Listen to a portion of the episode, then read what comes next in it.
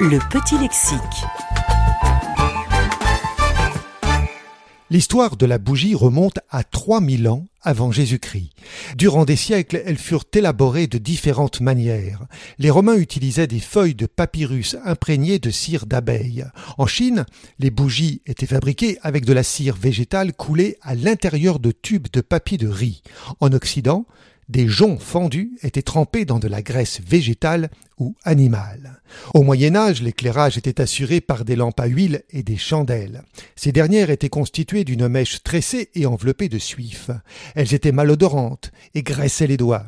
Les bougies en cire d'abeille étaient réservées à la noblesse et au clergé. Elles éclairaient mieux que les chandelles, fumaient moins et ne dégageaient pas d'odeur.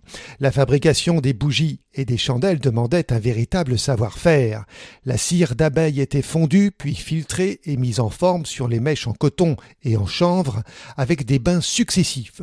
Pour la faire blanchir, elle était longuement exposée au soleil avant d'être mise en forme. Cette opération délicate et coûteuse était réservée aux bougies utilisées dans les palais royaux.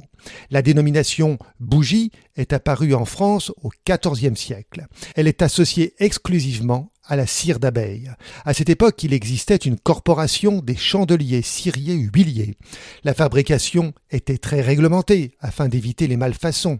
Il était interdit de mélanger des restes de cire à la cire nouvelle, du suif de mouton avec du suif de vache et de fabriquer des mèches comportant plus de chanvre ou de lin que de coton. Bougie vient du mot arabe Gaye, nom d'une ville maritime d'Algérie, en Kabylie, principal fournisseur de la cire utilisée à la place du suif. Le XVIIIe siècle marqua un tournant dans l'utilisation des bougies et des chandelles. En 1793, le chimiste suédois Carl Schill découvrit la glycérine.